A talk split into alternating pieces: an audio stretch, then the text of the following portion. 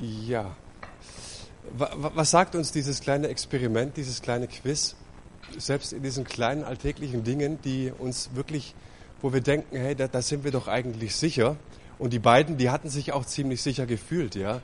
Die Cola ist es auf keinen Fall. Sie waren gewiss sozusagen. Ja? Es zeigt, dass selbst in den kleinen alltäglichen Dingen die Gewissheit nicht so klar ist, ja. Ähm,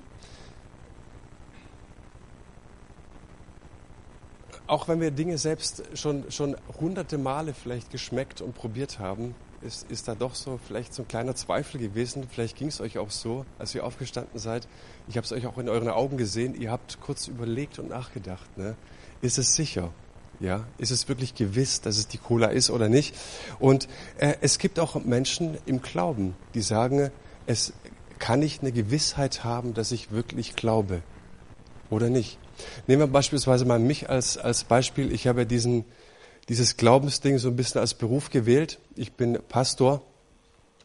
Ich habe zehn Jahre Ausbildung hinter mir, habe sehr, sehr viel Geld in diese Ausbildung gesteckt.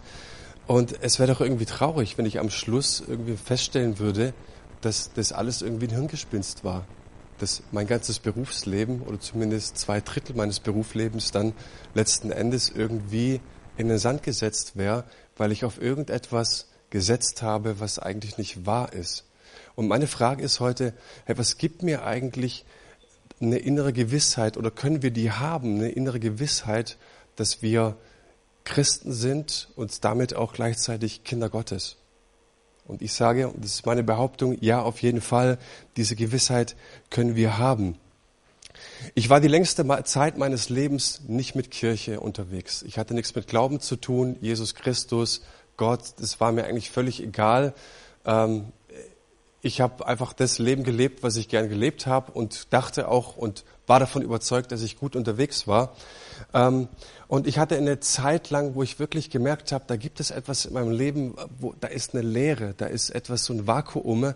Und ich habe versucht, mit vielen Dingen, auch mit, mit Alkohol, mit Drogen, ähm, mit Frauen, dieses Loch zu stopfen. Ja, ich habe aber gemerkt, dass ich dieses Loch nicht gestopft bekomme. Es gibt in der Bibel einen Vers im Neuen Testament, da, da heißt es, und ähm, das ist etwas, was, was, was ich auch persönlich erlebt habe. Da heißt es, vielmehr wissen wir, wenn jemand zu Christus gehört, ist er eine neue Schöpfung. Das Alte ist vergangen, etwas ganz Neues hat begonnen. Ich persönlich, ich hatte, so würde ich mal sagen, eine Begegnung mit diesem Gott. Und da ist etwas in meinem Herzen passiert. Da hat sich etwas verändert.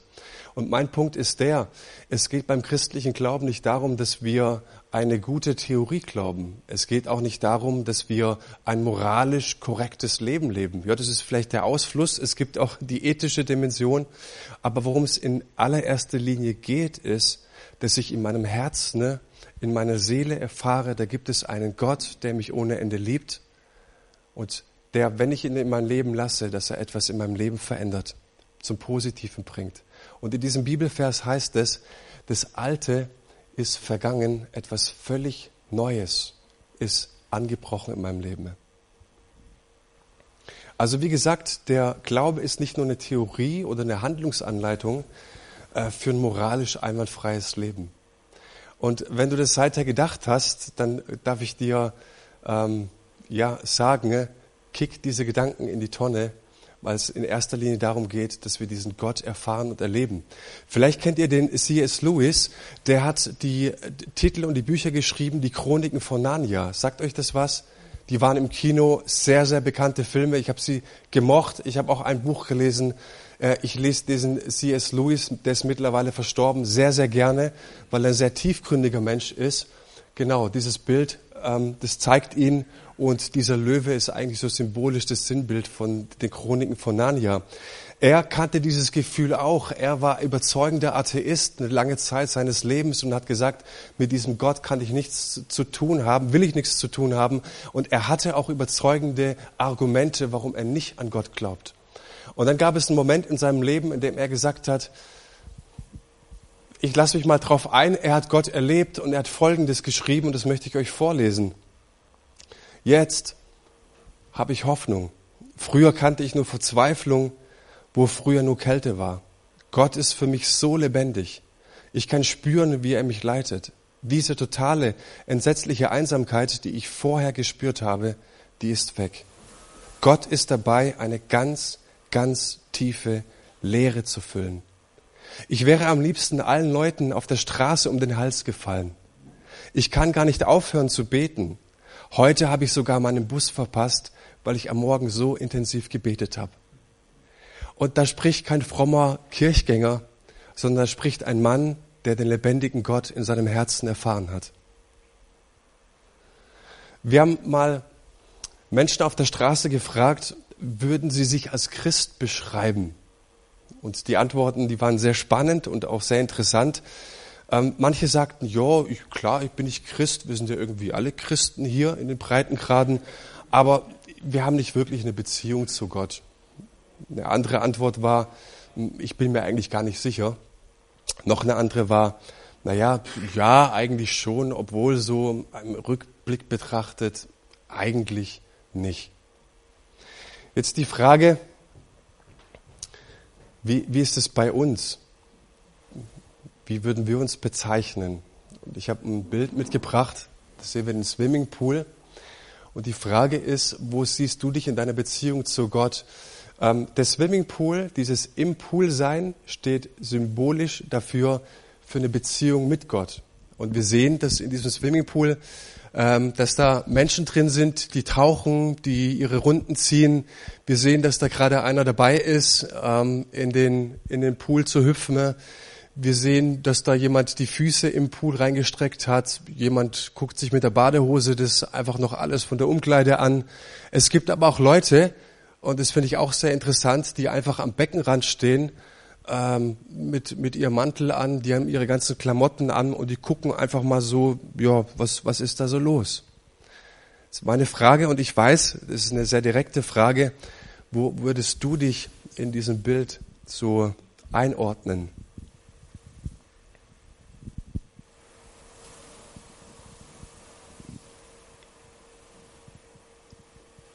Gut. Gott hat uns die Möglichkeit gegeben, uns zu vergewissern, dass unser Glaube echt ist. Es gibt eine weitere Bibelstelle, die schaue ich mit euch an. Das ist einmal, steht auch im Bibel, im Neuen Testament, in einem Evangelium. Das hat der Johannes geschrieben. Und da heißt es, ich habe euch diese Dinge geschrieben, um euch in der Gewissheit zu bestärken, dass ihr das ewige Leben habt. Ihr glaubt ja an Jesus als den Sohn Gottes. Das heißt, ich möchte euch in der Gewissheit bestärken. Und ich habe euch mal ein Kamerastativ mitgebracht. So, ähm, das steht auf drei Beinen. Sonst könnte es nicht stehen. Wenn es nur auf zwei Beinen steht, auf einem Bein würde er auch nicht funktionieren. Ähm, ja, was hat es damit auf sich? Ich glaube, es gibt eine Gewissheit, dass wir mit Gott leben, dass wir Kinder Gottes sind, dass wir an ihn glauben, genauso wie dieses Stativ. Und vielleicht habt ihr schon diesen Begriff in der Theologie oder in der Bibel oder im Christentum gehört, die Trinität. Vater, Sohn und Heiliger Geist. Und das, dieses, dieses Dreibein steht sozusagen für alle drei, für Vater, Sohn und Heiliger Geist. Und wir werden in den nächsten Minuten feststellen, dass alle drei, also Vater, Sohn und Heiliger Geist, ähm, unterschiedliche Rollen beziehungsweise Aufgaben haben, um uns persönlich Gewissheit im Glauben zu geben. Und das schauen wir uns mal an. Zum einen ist, was der Vater verspricht, also Gott der Vater. Zum anderen, zum zweiten, was Jesus getan hat. Und der dritte Punkt, was der Heilige Geist tut. Achtet mal vielleicht so auf die Zeitformen. Ähm, mein erster Punkt ist, was der Vater verspricht. Und ich glaube, dass es sicherer ist, sich auf die Verheißungen der Bibel zu stützen, also was sagt eigentlich wirklich die Bibel, als auf unsere Gefühle und oder als unsere Erfahrungen. Warum? Na, es ist einfach so. Am, an einem Morgen habe ich super gut geschlafen. Ähm, die Sonne scheint, die Kinder sind gut drauf, Frühstück war gut und ich weiß, mein Leben ist schön. Äh, es muss einen guten Gott geben. Dann gibt es aber auch wieder Nächte, die eine totale Katastrophe sind. ähm, es regnet, es ist total grau, die Kinder sind schlecht drauf und äh, gefühlt sage ich, es kann keinen guten Gott geben. der, der Tag ist schrecklich. Versteht es so? Ähm, nach unserer Tagesverfassung würde ich das nicht bewerten, sondern wie wir es bewerten wollen, ist tatsächlich anhand der Aussagen der Bibel. Also was verspricht Gott äh, in der Bibel, was die Gewissheit unseres Glaubens angeht. Und wir sehen an einem Vers, der steht im letzten Buch der Bibel, das ist in der Offenbarung, und da heißt es, merkst du nicht, dass ich vor der Türe stehe und anklopfe? Wer meine Stimme hört und mir öffnet, zu dem werde ich hineingehen und wir werden miteinander essen, ich mit ihm und er mit mir. Und es ist eine Einladung, die Gott die Menschen verteilt oder ausspricht. Und wenn wir mal dieses Bild anschaut, das kann einem jetzt gefallen oder nicht, ist nicht unbedingt auch mein Bild, aber hilft uns zumindest mal. Wir sehen, dass dieser Maler ähm, diesen, diesen Vers sozusagen mal aufs Papier oder aufs Gemälde bringen wollte. Und wir sehen, dass dieser Jesus hier des Nachts kommt und anklopft an der Tür. Und als er dieses Bild fertiggestellt hatte und auch ausgestellt hat, kamen Leute auf ihn zu und fragten ihn, lieber Malermeister, du hast da ein Detail vergessen. Seht ihr das, was er vergessen hat? Die Türklinke. Und da sagte der Meister, N -n, die habe ich nicht vergessen. Ist ganz bewusst so. Die Türklinke, die befindet sich innen. Und dieses Bild soll symbolisch sein für unser Herz. Das heißt, Gott oder Jesus stürzt nicht einfach so in unser Herz rein, zu Platz zur Tür rein, sondern er wartet, bis er darum gebeten wird, dass wir ihm die Tür öffnen. Ich habe einen Spruch gehört, ja, das Gute, das ist so anständig, dass es nicht einfach zur Türe reinplatzt, sondern es wartet, bis es darum gebeten wird. Und so ist es auch mit Gott. Er will uns nicht auf die Pelle rücken, er will uns keinen Druck machen, sondern er bietet uns etwas an und sagt, hey, wenn du mir die Türe zu deinem Herzen öffnest, dann werde ich zu dir einziehen und wir werden miteinander Mahl halten. Ein zweiter Vers, Gott verspricht, dass er für immer bei uns sein wird.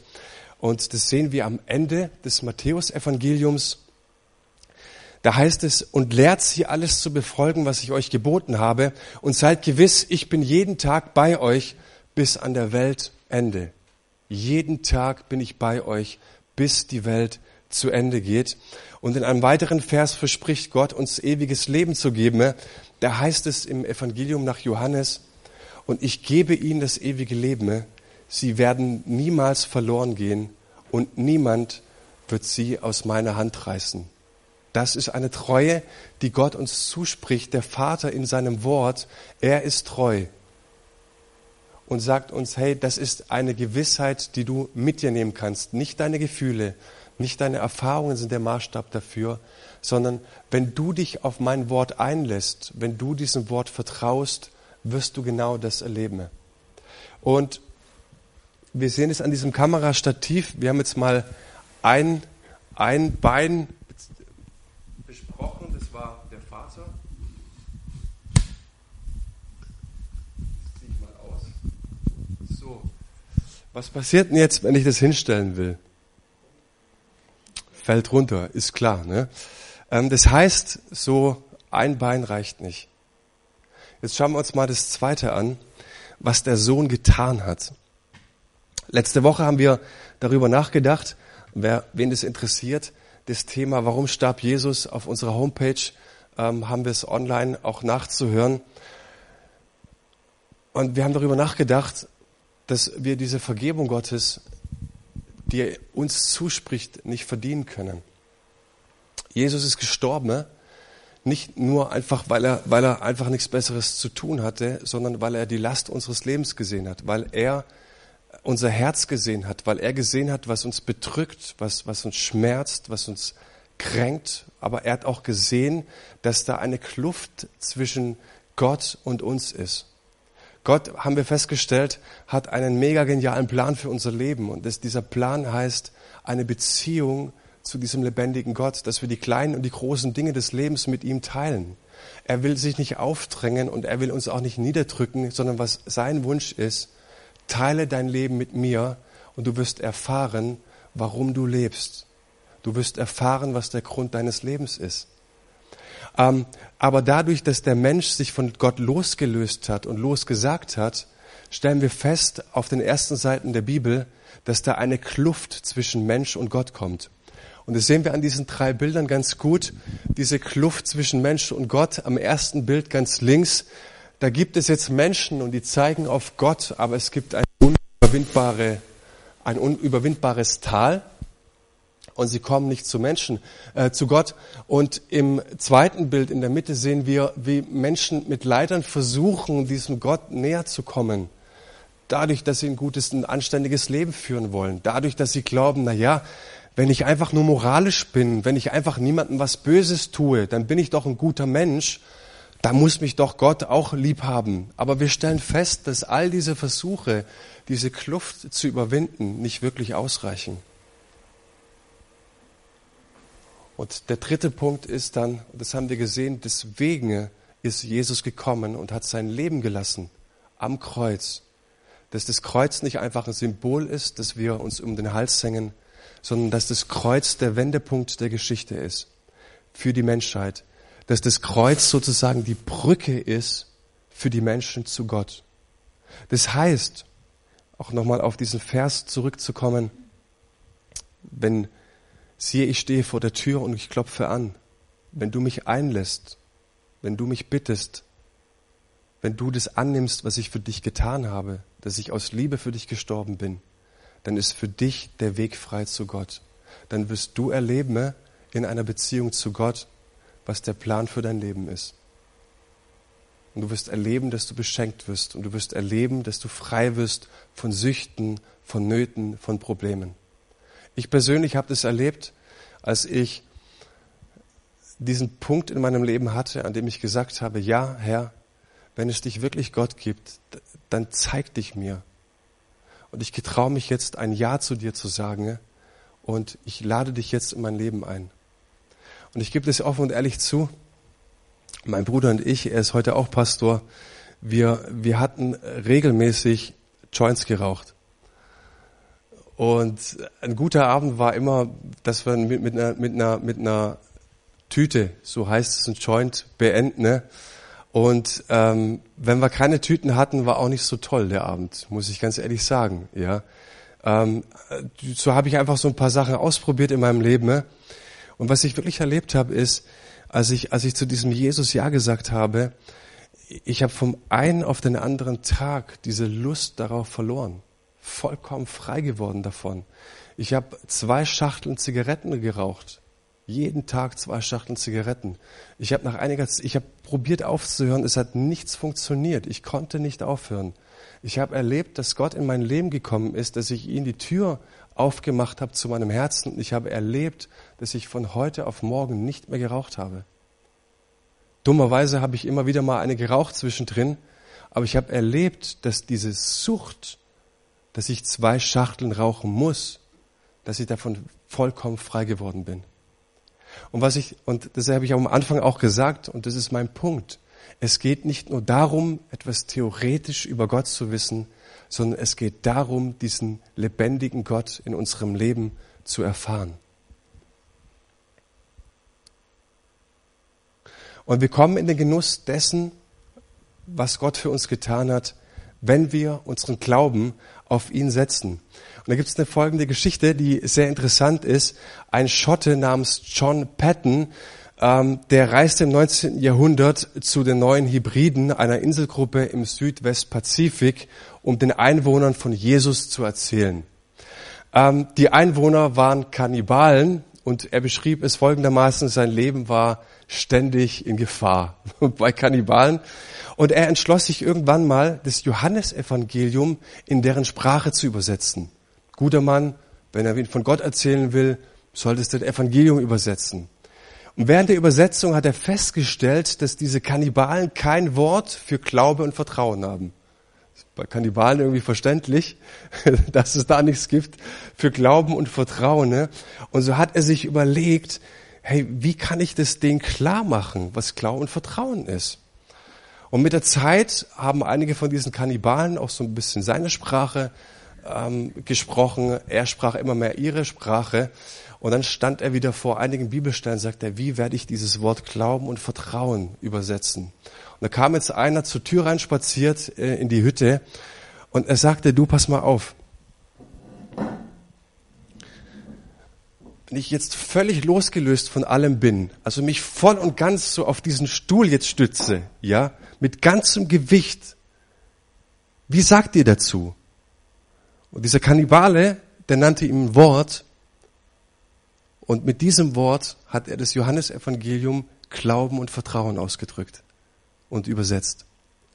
Das heißt, der Glaube, dass wir auf etwas, dass wir ähm, an etwas glauben sollen, heißt nicht nur, dass wir ein theoretisches Ja dazu haben, sondern dass wir sagen mit unserem ganzen Gewicht, so mit, mit, so volle Pulle mit allem, was wir haben, setze ich mein Vertrauen darauf, Jesus, wenn du wirklich gestorben bist, wenn du wirklich sagst, du hast ein Interesse an meinem Leben, wenn du wirklich eintreten willst, dann möchte ich mein ganzes Vertrauen darauf setzen, dass etwas passiert. Und das nennt die Bibel Glauben. Wenn wir jetzt das Stativ nehmen und das zweite Bein ausziehen, dann ist hoffentlich immer noch jedem klar, dass das Stativ nicht stehen kann. Das heißt, wir brauchen noch ein drittes Bein. Und äh, uns fehlt jetzt noch wer? Der Heilige Geist. Ja, einer hat aufgepasst. ist gut.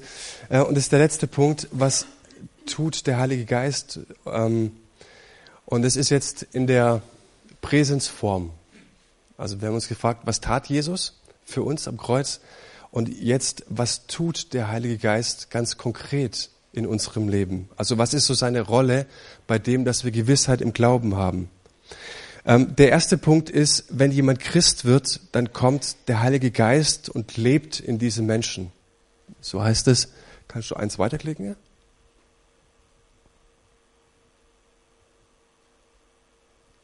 Genau. Das heißt, wir sollen nicht aus, aus unserer Anstrengung äh, aus unserer Kraft und aus unserer Mühe versuche, ein gutes Christenleben auf die Beine zu stellen, sondern der Plan Gottes ist, dass wenn jemand Christ wird und Ja sagt zu diesem, zu dieser Tür, komm du zu meiner Herzenstür herein, dann erleben wir, wie der Heilige Geist in den Menschen hereinkommt. Der zweite Punkt ist, der Heilige Geist verändert uns von innen heraus.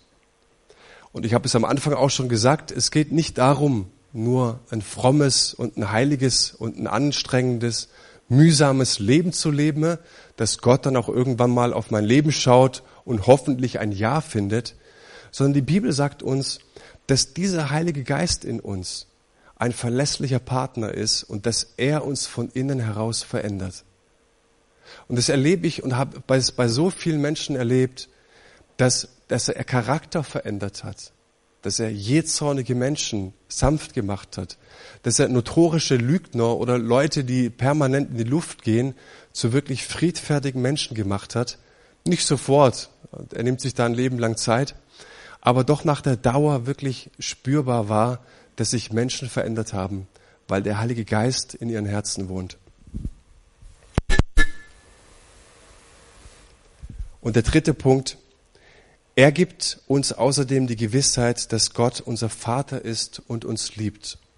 Und in diesem Vers geht es darum, ähm, da heißt es, er ist unserem Herzen und er ruft permanent uns zu, aber Vater.